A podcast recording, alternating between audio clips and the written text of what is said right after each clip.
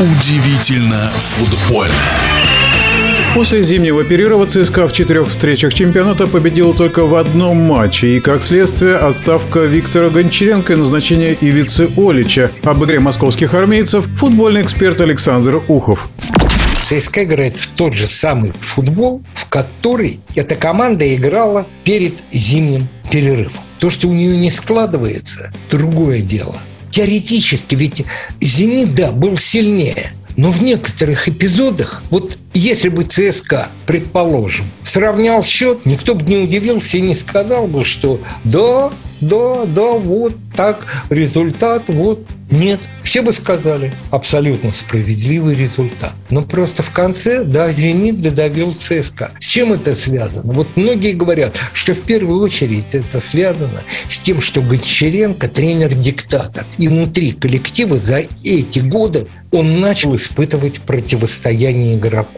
Он с ЦСКА ничего не добился, так считают игроки, а ведет себя как минимум Газаев. Да, Газаев был тренер-диктатор, но столько, сколько добился Газаев в российском футболе, вряд ли кто из тренеров может повторить. Гончаренко сверх головы не прыгнул. А Улич, который, кстати, самостоятельно пока не работал, он работал в сборной.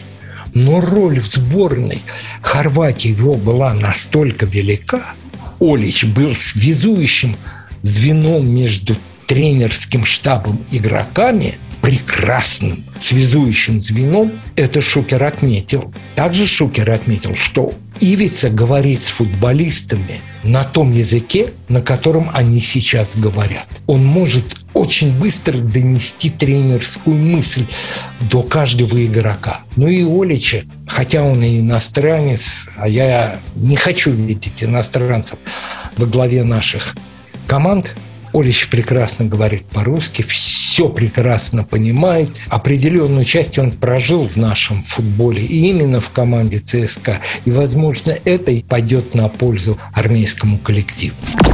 В нашем эфире был первый вице-президент Федерации спортивных журналистов России Александр Ухов.